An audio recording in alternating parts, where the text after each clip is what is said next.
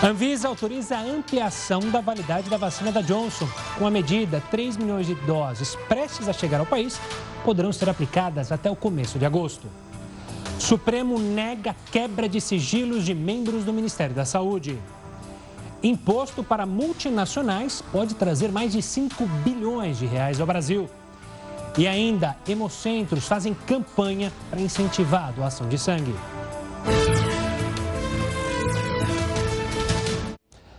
Olá, uma boa noite. Seja bem-vindo ao Jornal da Record News. Uma boa semana para todos nós.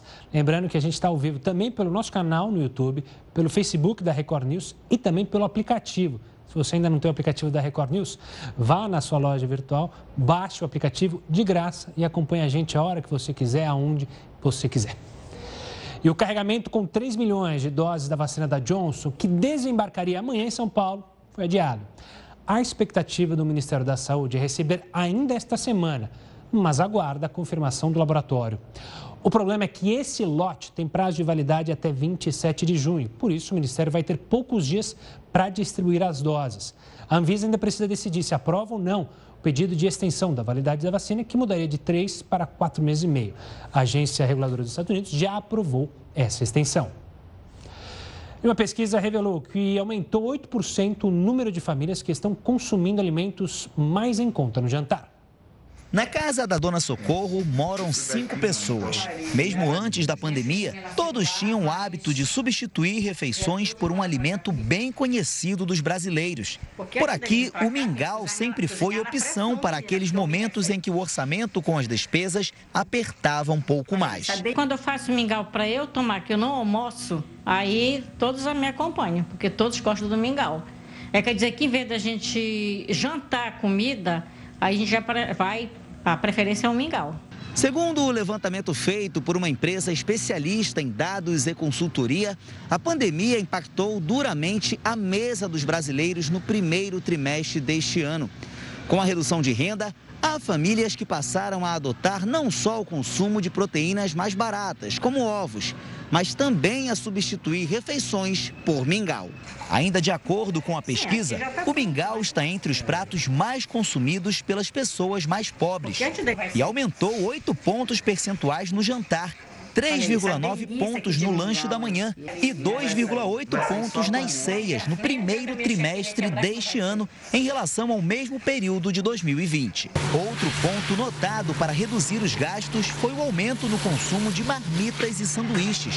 E foi aí que muita gente passou a faturar uma renda extra. É o caso da Anne. A jovem estudante de nutrição decidiu apostar na venda de marmitas saudáveis. Eu iniciei a minha empresa de marmitas no pico da pandemia. E desde que eu iniciei, a minha, a minha demanda sempre foi muito alta. Eu tenho uma rede bem grande de clientes interessados nas marmitas saudáveis. A ideia deu tão certo que hoje o serviço oferecido por Anne conta, inclusive, com entregas delivery, possibilitando a geração de novos empregos. E a Secretaria Municipal de Saúde de São Paulo concluiu um estudo sobre a circulação de variantes do coronavírus aqui na cidade resultado indicou que a variante indiana não circula na capital paulista. Em compensação, mais de 90% das infecções foram causadas pela variante detectada pela primeira vez lá em Manaus. A pesquisa coletou 250 testes realizados na cidade. Para realizar o estudo, a Secretaria Municipal de Saúde contou com o apoio do Instituto Butantan, Instituto Adolfo Lutz e o Instituto de Medicina Tropical da USP. Vamos ver como é que está a situação da pandemia, então, aqui no Brasil. Os números atualizados desta segunda-feira são 17 milhões 452 mil 612 casos desde o início da pandemia. Hoje, a gente chegou a 488.228 mortos por causa da Covid-19. Nas últimas 24 horas, o número foi de 827, mas sempre é bom lembrar que esse número fica represado na segunda-feira, então a gente tem um número menor do que realmente acontece por conta desse represamento dos dados durante o final de semana. Bom, e o jogador dinamarquês é, não, vamos falar de um estudo que mostrou que, com o impacto da pandemia no mercado de trabalho, a desigualdade alcançou um nível recorde no país. A diferença que separa os ganhos de ricos e pobres ficou ainda maior durante a crise sanitária. Para falar sobre esse estudo, a gente convidou o Marcelo Neri, que é diretor da FGV Social. Marcelo, obrigado pela participação aqui conosco. Marcelo, para a gente entender esse número está diretamente relacionado, esse dado ruim, obviamente, relacionado à pandemia, ou a gente já vinha apresentando problemas de desigualdade por causa ainda das recessões de 2015 e 2016? Não, na verdade é uma perda gerada pela pandemia em cima de uma outra perda anterior, que foi um grande aumento de desigualdade que houve em 15, 16 e continuou até 2019, né? Via desacelerando. É, mas na pandemia a gente tem uma queda de renda média do trabalho no Brasil de cerca de 11%, enquanto a metade mais pobre, só para ter uma ideia, perdeu 21%. Então, na verdade, é, é um aumento de desigualdade, mas com queda de renda, ou seja, uma dupla piora no mercado de trabalho e a renda ultrapassa pela primeira vez na década a faixa de mil reais, cai abaixo de mil reais a renda de trabalho por brasileiro. Marcelo, você citou, né? Com a falta de emprego, né, o desemprego, isso acaba afetando as classes sociais mais baixas. Por que, que a diferença é tão grande entre as classes mais altas e as classes mais baixas nessa desigualdade provocada é, pela pandemia? É, principalmente por conta do trabalho informal, né? que é, é, ele está mais sujeito a efeitos de isolamento social, Normalmente, a informalidade é uma defesa da população contra crises. A pessoa faz um bico, faz um trabalho, etc. Mas na pandemia, a informalidade caiu e não era uma boa notícia, que nem os, os trabalhadores informais estavam conseguindo exercer o seu trabalho por conta das necessidades de isolamento social.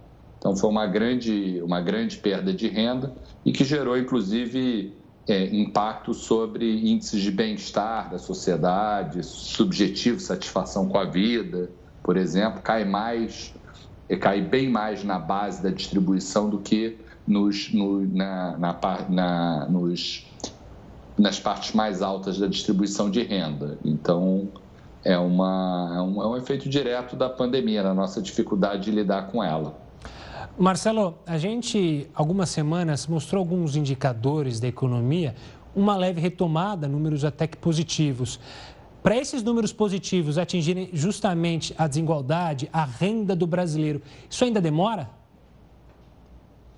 Demora um pouco e essa demora vai depender da nossa capacidade de superar a pandemia, principalmente pelas vias da vacinação. Então, é uma pergunta que a resposta depende de quanto, quão rápido a gente vacinar a gente viu que em países que foram mais eficazes em lidar com, a, com o aspecto sanitário da pandemia, que é o aspecto principal, eles foram mais, eh, mais capazes de retomar rapidamente o mercado de trabalho.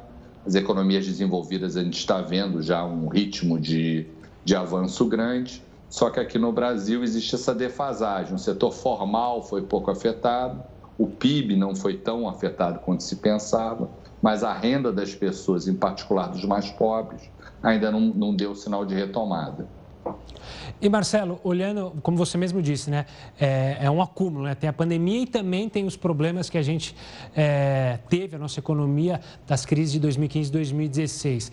Naquele período já se falava que a gente tinha uma mão de obra ociosa e aí você teve o desemprego. Essa retomada tende a ser mais lenta, mesmo com a vacinação, por conta dos problemas que a gente já tinha na bagagem ou, na sua visão, essa retomada, se a vacinação conseguir avançar, pode ser um pouco mais rápida?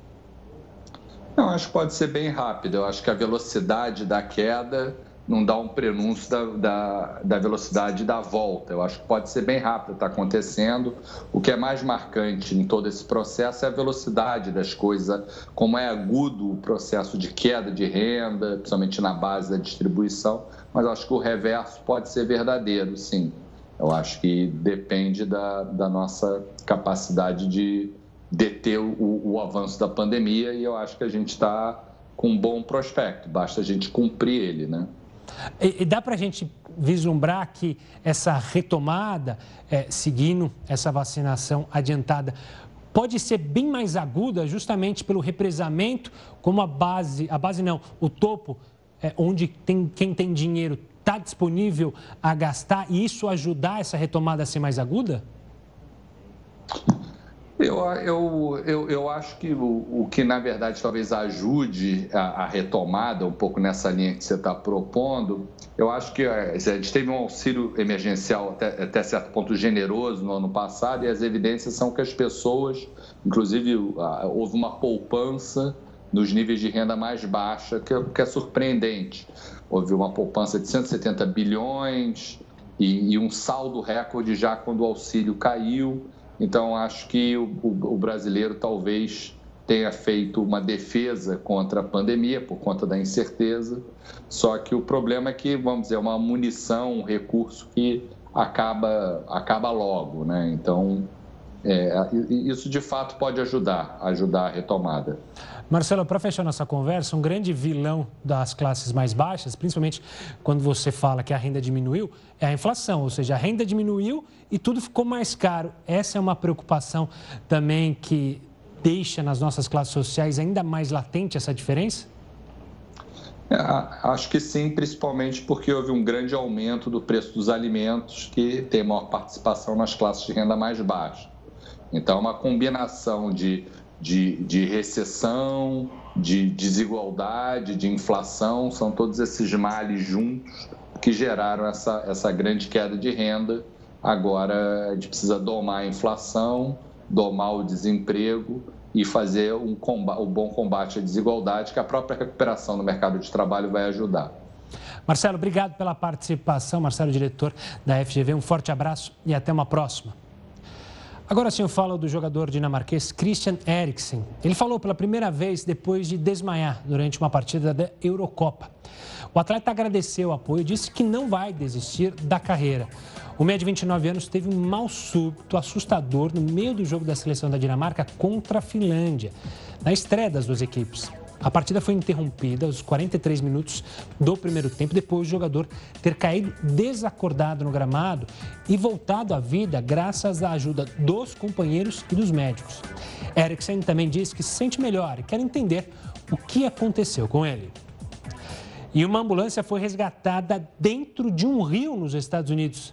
Pois é, quer saber como foi? Continua com a gente, que a gente explica essa história em instantes depois do intervalo. Continue com o Jornal da Record News. Estamos de volta para falar que mais um laboratório anunciou uma nova vacina eficaz contra a Covid-19. A Novavax deve chegar ao mercado até o final deste mês. Vamos falar com o Heródoto para saber se essa vacina tem alguma diferença das demais. Olá, Heródoto. Olá, Gustavo. Ela tem sim uma diferença em relação às outras. E uma coisa importante é o seguinte: esse laboratório chama Novavax, ou Nova Vacina. Ele é o quarto laboratório americano. Tem lá a Pfizer, tem a Moderna, tem a, a e agora esse Novavax. É o quarto laboratório americano deste ano. E eles estão dizendo, inclusive, o seguinte, Gustavo, que eles vão ter à disposição 250 milhões de vacinas para ser vendidas ainda este ano. Portanto, daria para vacinar a população brasileira inteira e ainda sobraria umas 20 milhões para fazer a segunda dose. Então, é uma, é uma notícia importante. Agora, isso, de certa forma, também a, a, vem ao encontro, Gustavo. Tenho até feito uma brincadeira dizendo: olha, vai ter tanta vacina, tanta vacina que a gente vai vender aí na 25 de março. E olha, é verdade. E isso é bom ou é ruim? Isso é muito bom. Não só por causa dos resultados dessa nova vacina, mas porque o preço vai cair. Aquela história, por exemplo, da Pfizer ter colocado a faca no pescoço aí de alguns países do mundo, inclusive aqui, para botar o preço que eles quiseram, isso já não vale mais, porque a quantidade de vacinas está aumentando muito de outros laboratórios e cada vez aparece um laboratório novo aí no pedaço. Então deixa de haver um certo, uma certa liderança de um laboratório gigante, como é o caso da Pfizer, e agora as coisas começam a ser distribuídas em relação ao mundo. Agora tem um detalhe interessante aqui, que eu acho que as pessoas precisariam saber, é o seguinte: como é que é a reação dessa vacina? Ela diz que é uma reação muito fraquinha. Eu já conversei, Gustavo, com várias pessoas, eu tomei a Coronavac. Eu estou até falando mandarim, não sei se você percebeu. Mas olha, eu tenho conversado com o pessoal que toma AstraZeneca e o pessoal que toma AstraZeneca tem reação. Várias, não uma pessoa só, uma porção delas. Uma mais fraca, outra mais. A AstraZeneca tem uma reação mais forte. A Coronavac eu não senti reação nenhuma.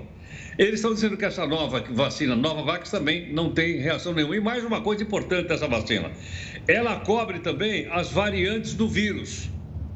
Esses que já estão espalhados pelo mundo, segundo o laboratório, e agora, logicamente, Anvisa americana vai dizer se é verdade ou não, porque lá o negócio é fogo, é o FDA americano, e até o final desse mês o FDA americano deve dizer se pode ou não liberar vacina. Mas você vai dizer qual é a outra diferença? A diferença é o seguinte: a Coronavac que eu tomei é o chamado vírus atenuado. É um vírus aqui, você toma e o organismo reage. No caso da Pfizer e da Moderna, é aquela mensagem que é mandada através do DNA para que o organismo reaja e mate o vírus ou expulse o vírus do organismo. Essa vacina aqui é diferente. Não é nenhuma dessas duas técnicas, é uma terceira. Qual é? Elas, eles, elas injetam uma, uma proteína e essa proteína, então, é que desativa o sistema imunológico da pessoa para que ela possa uh, resistir ao vírus. Você, mas funciona?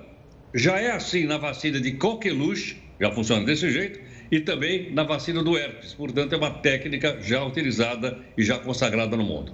Então, nós temos então aí essa mudança bastante importante e quem sabe então a gente possa, não só no Brasil, mas no mundo inteiro tem uma quantidade cada vez maior de pessoas vacinadas.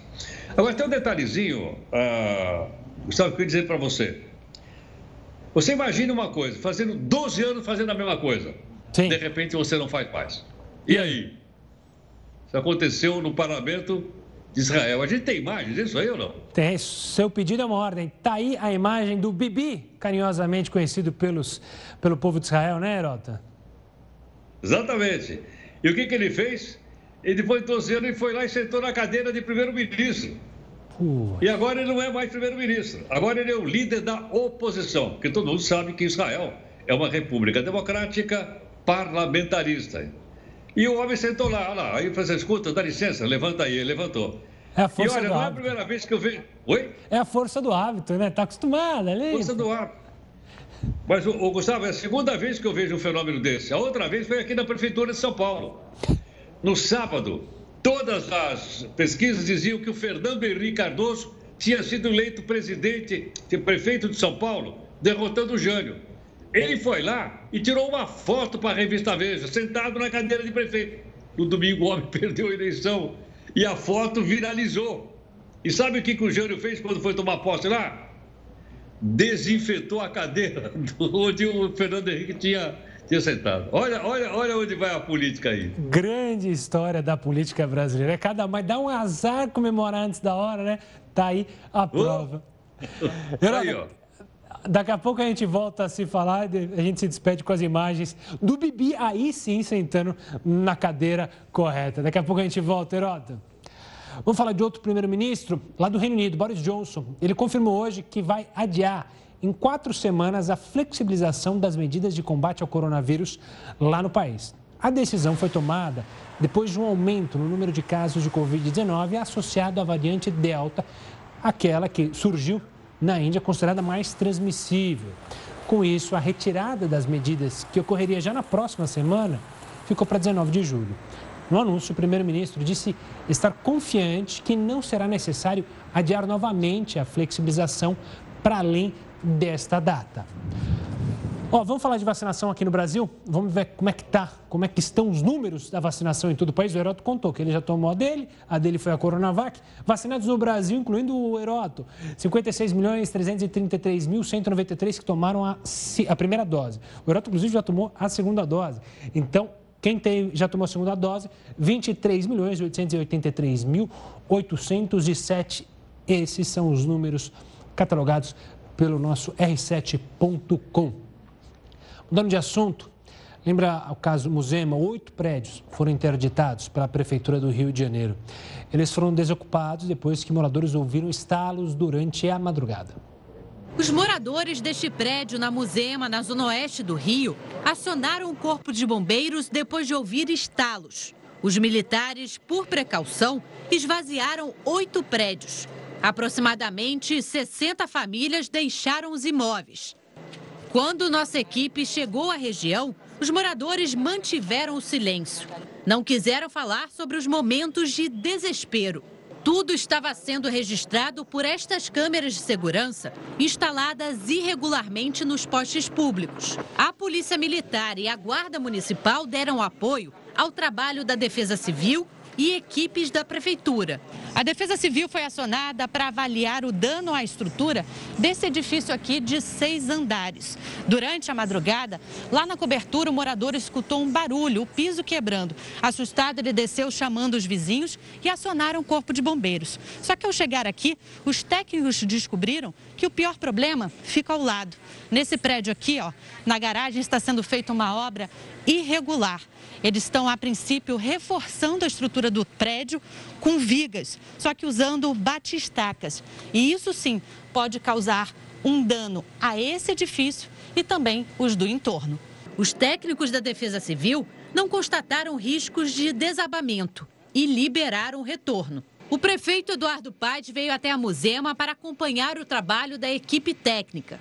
Ele reforçou que o foco é impedir novas construções irregulares e disse que conta com apoio da Polícia Civil, já que muitos destes empreendimentos são financiados com dinheiro do crime organizado. Importante aí é o trabalho que a Polícia Civil vem fazendo, né? E aliás vem dando resultados. É, recentemente a Polícia Civil realizou uma operação contra essa turma do mercado imobiliário ilegal dessa região aqui. Então é óbvio, né? Se você tem aí alugo vendo, é muita gente que ainda continua comercializando aqui imóveis irregulares. O que a gente alerta aos compradores né, é que não venham, aqui não há nada regularizado. As equipes de fiscalização avaliaram edifícios na mesma rua e encontraram outros sendo construídos, como este aqui, que vai ser demolido. Os materiais de construção que estavam na rua também foram levados pela Secretaria de Ordem Pública e de Conservação. Agora a Prefeitura avalia se estes dois prédios, que já estão prontos, mas vazios, também vão ser demolidos. É importante frisar né, que outras estruturas estão sendo avaliadas pela Defesa Civil, um trabalho técnico, mas essa construção que acabou, é, está em vias de, de, de, realização, ela vai ser, vai ser removida, vai ser demolida. A Rio Luz foi acionada e retirou as câmeras de segurança dos postes públicos. A Prefeitura também não vai tolerar, na medida das suas atribuições, evidentemente, é, que as pessoas se sintam é, amedrontadas, enfim, que se sintam acuadas de falar, enfim, dentro de uma localidade que é pública. E o gás de cozinha teve um reajuste de 6% e, obviamente, mais uma vez vai ficar mais caro. A gente volta já já com essa e outras informações aqui no Jornal da Record News. Estamos de volta para falar de um assunto nada agradável. Amanhã é comemorado o Dia Mundial de Conscientização da Violência contra a Pessoa Idosa. Estudos mostram que a pandemia agravou os casos de violência de forma alarmante no ano passado. Denúncias aumentaram mais de 50%. Para falar sobre esse assunto, eu converso agora com a doutora Carla Santana Castro, que é presidente da Sociedade Brasileira de, é, de Gerentecnologia. É isso, doutora? Antes que eu me perca. E antes de mais nada, obrigado pela participação aqui conosco. Doutora, a gente tinha uma percepção, eu lembro de fazer uma entrevista no início da pandemia que existia uma percepção e um medo dos casos de violência contra o idoso aumentar. E os números corroboram com isso. O que, aconteceu? Por que a gente tinha essa percepção e agora se comprova na realidade? Uma boa noite. Olá, Gustavo. Olá a todos. É, boa noite. É, de fato, aumentou, né? Acho que se quintuplicou o número né, de violências, de violência contra o idoso, mas na verdade a violência ela é subnotificada, né? Então a gente está falando de dados apenas de, de, violências que foram de fato denunciadas, né? É, a gente diria que é, a gente está experimentando o isolamento social, né? E a mudança na, na vida de todo mundo. Então, um dos pontos que, que a gente costuma dizer é essa hiperconexão, né? Um ambiente muitas vezes desfavoráveis, né? A esse momento tão intenso de convívio né? E a gente poderia também estar falando de, de relações que já poderiam ser tensas, né? Uh, mas assim a gente teria que pensar em muitos contextos diferentes, né? Contexto de idosos fora da sua casa, na casa do familiar, familiares na casa do idoso, uh, muitas vezes também idosos cuidando sem apoio ou família cuidando sem apoio. Então tem muitos fatores estressantes, não só pelo próprio contexto da pandemia e de todas as limitações que as pessoas estão experimentando experimentando, mas como também esses contextos de convívio. Né? Isso fez com que aumentasse bastante a, a Do... violência. Doutora, a senhora citou a subnotificação. A gente também tem motivos é, para explicar por que esses números são tão pequenos, o número de denúncias sobre maus tratos contra idosos? Existem explicações para isso? Sim, é, na verdade são várias, né? Acho que uma delas é que as pessoas costumam não, não relatar, né? Achando assim, ah, isso é um problema que aquela família resolve, né? É, isso é uma, uma questão. É, outras, é, outras podem ser explicadas por medo próprio do próprio idoso achar que vai prejudicar o familiar, ou muitas vezes o próprio idoso encontra justificativas para que aquela violência ocorra, né? Ah, o meu filho, né, o, sei lá, o meu familiar está passando por problemas e por isso ele reage desse jeito. Então acho que tem muitas explicações, né? Mas há uma necessidade de responsabilização de todos, né? A, o enfrentamento da violência, ele, ele, é, ele, precisa ser de toda a sociedade. Todos precisam saber que tem, tem parte né, né, nesse, nesse enfrentamento, nessa prevenção. E a denúncia é uma, é uma delas, né? É poder tornar esse problema visível, porque o que enfrentamos hoje é um problema de saúde pública. Claro. Né? É, é assim, pelo tamanho, né? Claro. Doutora, você citou a sociedade, vou pegar esse gancho também para lhe questionar. Nossa sociedade, em especial brasileira, nunca olhou para o idoso, como outras sociedades, acho que a gente pode citar a japonesa, um olhar para o idoso diferente. No nosso, a gente sempre teve um preconceito com o idoso. Isso aumentou na sua avaliação, é, principalmente por causa da pandemia, o preconceito contra o idoso? Sim, mas na, no fundo nós já viemos de um processo cultural em que ninguém quer envelhecer, é até feio, né? Parecer. A gente vem de uma cultura do anti-envelhecimento. Né? É, então, eu acho que isso já, já piora um pouco o nosso olhar sobre aquilo que, que nos afasta né, daquilo que é belo, daquilo que é funcional. Então, acho que isso é um ponto importante. Acho que outra questão é de que o idoso, muitas vezes, é, ele acaba sendo Muitas vezes não, né? Há um preconceito muito grande sobre o idoso, né? Um, um preconceito que que o idoso vira um, né, um motivo de risada porque não sabe usar tecnologia, o porquê cai, ou porque tem alguma dificuldade cognitiva ou não, enfim, há um preconceito simplesmente por ele ser idoso. Isso na pandemia foi muito, eh, assim, exacerbou muito, né? A gente viu pelos jornais, enfim, a gente viu que havia até ônibus cata velho, né? A gente via assim os idosos sendo proibidos de subir nos ônibus.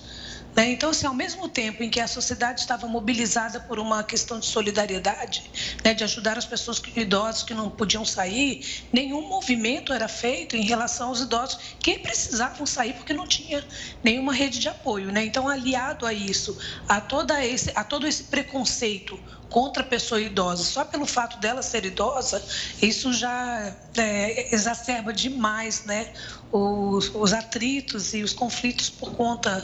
Né, e, produz violência, né, são fatores estressantes que produzem violência. Doutora, obrigado pela participação aqui conosco. Infelizmente, para tratar de um assunto triste, números altíssimos da violência contra os idosos, mas obrigado pela atenção aqui conosco no Jornal da Record News e até uma próxima.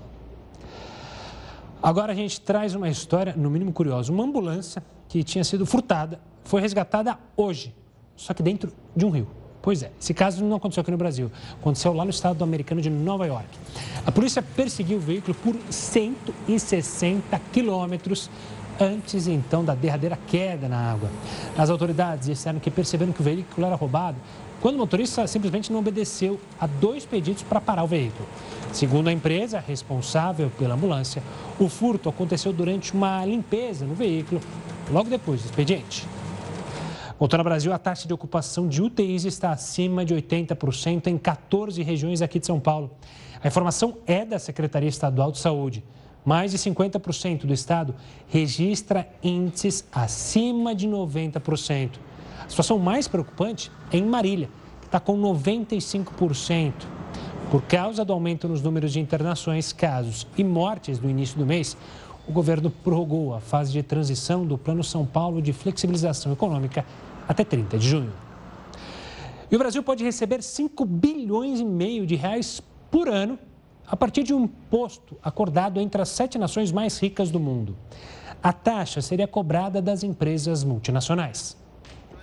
A proposta aceita pelos países que participaram da cúpula do G7 na Inglaterra tem como objetivo criar um sistema tributário mais justo. Segundo um levantamento do Observatório de Tributação da União Europeia, se o imposto mínimo mundial de 15% fosse adotado neste ano, o Brasil arrecadaria o equivalente a mais de 5 bilhões e meio de reais. Valor acima do que seria arrecadado na Espanha, África do Sul, Índia, no México, Chile e em Portugal. No topo da lista estariam Estados Unidos, Canadá, Alemanha, China e França. Os líderes do G7 também concordaram em taxar as empresas nos países onde elas vendem produtos e serviços, não apenas onde estão sediadas. Entre os principais alvos estão as grandes companhias de tecnologia, como Google, Facebook e Apple. O texto será apresentado no mês que vem a ministros de Finanças e aos chefes dos bancos centrais do G20, grupo composto pela União Europeia e as 19 maiores economias do mundo, incluindo o Brasil. A cúpula do G7 foi seguida pela reunião da OTAN, a aliança militar que reúne os Estados Unidos, o Canadá e os países da Europa Ocidental. Neste ano, a novidade foi o reconhecimento por eles da ameaça representada pela China, nação que, segundo a OTAN, está expandindo seu arsenal nuclear, não é transparente sobre a modernização do setor de defesa e tem cooperado militarmente com a Rússia. E o ministro do Supremo, Ricardo Lewandowski, decidiu manter o pedido da CPI da pandemia de quebrar o sigilo do médico e tenente Luciano Azevedo, que entrou na mira da investigação após ter participado dos planos de mudar a bula da cloroquina. A decisão do ministro Lewandowski partiu da prerrogativa de que a CPI tem poderes de investigação e, por isso, permite a quebra do sigilo. A comissão continua autorizada a quebrar os sigilos dos ex-ministros Eduardo Pazuello, Ernesto Araújo e da coordenadora do Programa Nacional de Imunização, Franciele Frantinato, e também da Secretaria de Gestão de Trabalho do Ministério da Saúde, Mayra Pinheiro. A secretária entrou hoje mais uma vez no Supremo pedindo que seja reconsiderada a decisão e, caso não seja, que o pedido então seja levado a plenário. Amanhã, a comissão ouve o ex-secretário de Saúde do Amazonas, Marcelo Campelo. E o Democratas decidiu expulsar, agora há pouco, o deputado federal Rodrigo Maia, ex-presidente da Câmara dos Deputados no partido. Em nota, o Democratas disse que se trata de uma infração disciplinar que resultou no resultado da expulsão. Rodrigo Maia já havia anunciado que apresentaria ao Tribunal Superior Eleitoral um pedido de desfiliação do DEM. O documento Maia afirma que sofre grave discriminação política e pessoal na legenda. Maia continua deputado federal e poderá se filiar a outra sigla sem perder o mandato. Cinco estados brasileiros, entre eles São Paulo, vivem a pior seca em 91 anos. Pela primeira vez na história, o governo federal emitiu um alerta de emergência hídrica. Vamos falar com Heroto Barbeiro sobre isso? Heroto, quais são os vilões dessa falta de chuva em todo o Brasil? É possível apontar vilões? Olha, é, Gustavo, acho que a gente pode sim enumerar pelo menos três vilões. O mais importante deles é o chamado aquecimento global. O que, que é isso? Nós estamos aquecendo a temperatura do planeta Terra. Isso não é fantasia, isso não é ficção, isso não é a história da carochinha, isso é um problema realmente grave para todo o planeta. E por que, que nós aquecemos? Por uma série de razões, principalmente porque nós queimamos combustíveis fósseis. Nós queimamos carvão, ainda em grande quantidade fóssil. Nós queimamos gasolina, nós queimamos óleo diesel, nós queimamos óleo combustível. E, logicamente, isso tudo vai para a atmosfera e ajuda, então, o chamado efeito estufa. Então, esse é o mais grave pelo qual nós estamos passando. Aliás, você lembrou agora há pouquinho, teve uma reunião lá do G7, eles voltaram a falar disso, porque é uma preocupação global, não é só do Brasil, mas ela está nos afetando diretamente. Você falou de cinco estados, entre eles está o estado de São Paulo também. Eu me lembro que em 2014 teve uma seca enorme aqui em São Paulo, e eles então tiveram que usar água do chamado regime morto para poder abastecer as casas em São Paulo, porque não tinha água. E parece que nós estamos indo de novo na mesma situação. Aliás, os uh, especialistas ouvidos estão dizendo que esse ano é pior do que 2014. Então, de um lado, nós temos o aquecimento global, do outro, nós temos as queimadas nas florestas, principalmente da Amazônia. Porque tem sim uma corrente úmida que vem da Amazônia aqui para a região centro-sul e traz chuva para São Paulo. Quanto mais queimada tiver lá, menos chuva vem por aqui. Agora, quando eu falo em queimada, a gente tem que lembrar também um fato seguinte: é queimada em selva tropical. Não é só o Brasil que tem selva tropical, que é a Amazônia. A África também tem, também está queimando. A Ásia também tem, também está queimando. Então, quando a gente fala em parar de queimar floresta, vale para a Amazônia? Vale. Vale aqui para a Mata Atlântica? Vale. Mas tem que valer também para o continente africano e o continente asiático, onde essas uh, queimadas continuam bastante firmes. E a terceira questão, Gustavo, é uma questão sobre a qual eu acho que o ser humano não pode atuar. Qual é? Tem um fenômeno chamado um fenômeno térmico de temperatura chamado laninha. Tem a laninha e el ninho. O que quer dizer isso?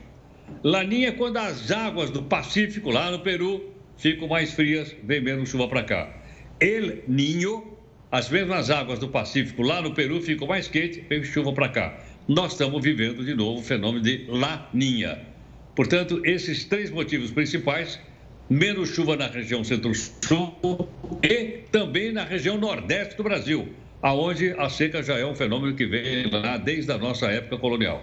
Bom, e aí, o que, que a gente vai fazer? Qual é a contribuição que nós temos que dar? Alguma a gente tem que dar. Eu tenho visto aqui no meu bairro, Gustavo, e já parei até para conversar com o pessoal, os caras lavando calçada com a mangueira. Aí perguntei, escuta, essa água aí é de reuso? Aí o cara falou para mim, não é da sua conta. Caramba, não é da minha conta. Aqui no prédio, água é de reuso. Mas, quer dizer, o mínimo que a gente podia fazer, ou então, é ou não é? Eu vejo os caras acelerando os carrões aqui, aqui do lado, né? É, e ajudando aí o aquecimento global. Então, é, são atitudes globais, como essa de parar a incêndio da Amazônia, etc. E as individuais, que são aquelas que cada um de nós pode dar uma pequena contribuição. Temos que dar contribuição, senão nós vamos pagar por isso. Aqui a gente faz, aqui a gente paga, como alguém já falou aí, viu, Gustavo? Exatamente. Daqui a pouco a gente volta a se falar e completando o que o Heraldo disse, não é só porque pode ser de reuso, que é para você gastar indiscriminadamente, né? Vamos falar do gás de cozinha, já está mais caro nas distribuidoras de todo o país. O aumento é de quase 6%. O botijão de gás, em média, já custa mais de 100 reais. Pois é, as revendedoras podem repassar ou não o reajuste ao consumidor final. E o preço do pãozinho com manteiga e do café na sua região, como é que está? Os produtos que comemos na primeira refeição do dia também estão mais caros. A gente volta já com essas e outras informações aqui no Jornal da Record News. E olha, o café da manhã do brasileiro está mais caro. O preço dos itens consumidos na primeira refeição do dia ficaram mais caros para quem toma em casa ou na padaria. Acho que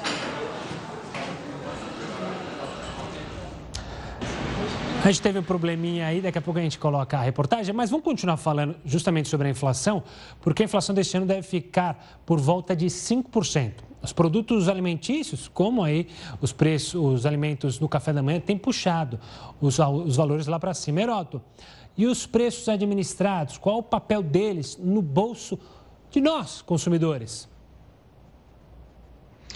Olha, Gustavo, para a gente seguir uma coisa de outra, a gente está mostrando aí o preço do cafezinho, essas coisas todas. Você lembrou, a inflação esse ano pode ser de 5. Se a gente olhar para trás, os últimos 12, a inflação é de 8.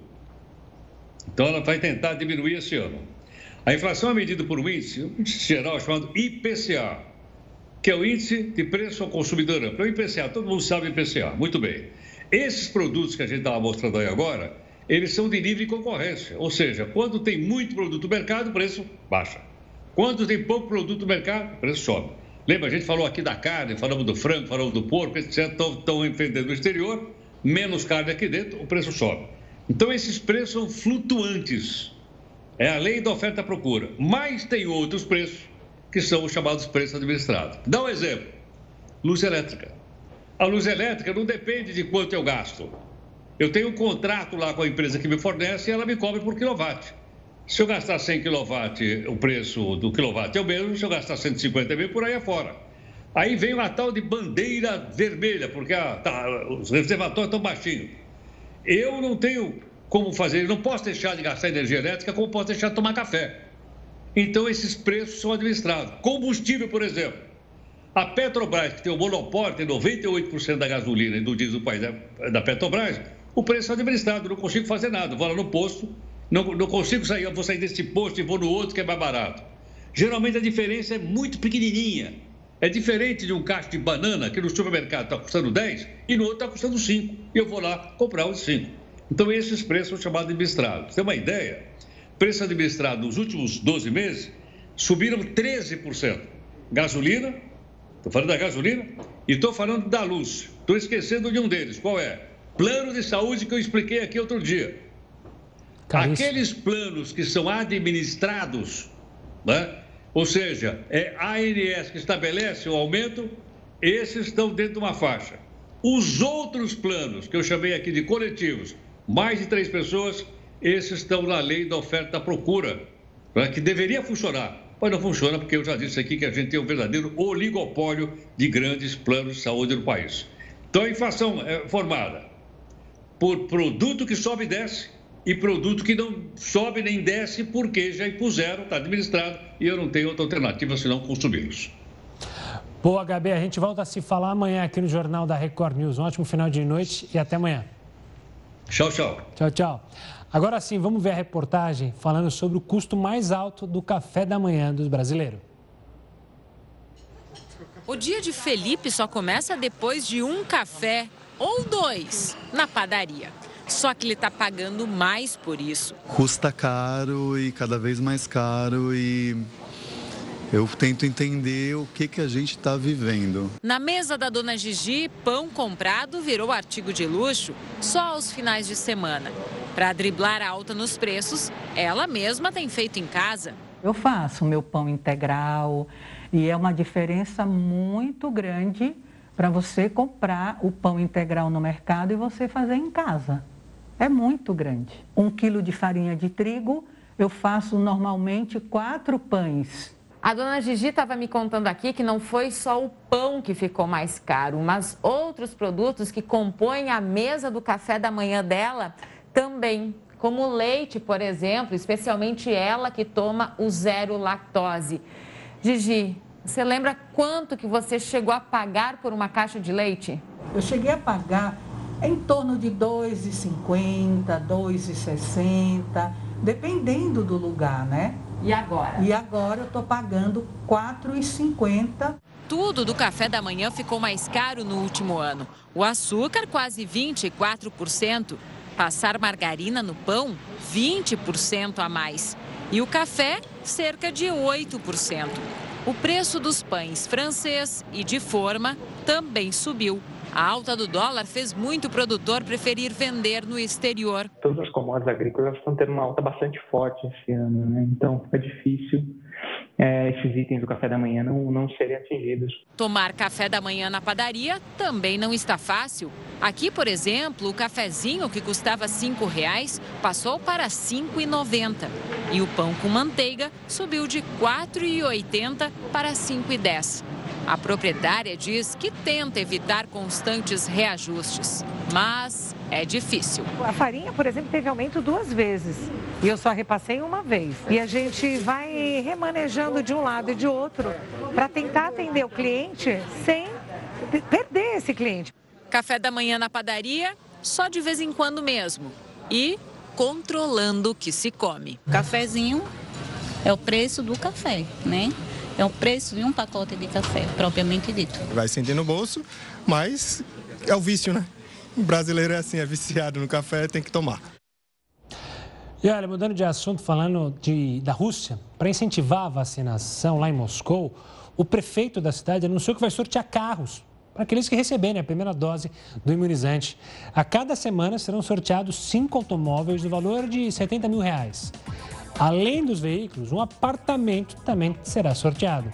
A capital russa voltou a fechar as áreas de recreação infantil em shoppings e os parques até 20 de junho. Os restaurantes só poderão ficar abertos até às 11 horas da noite.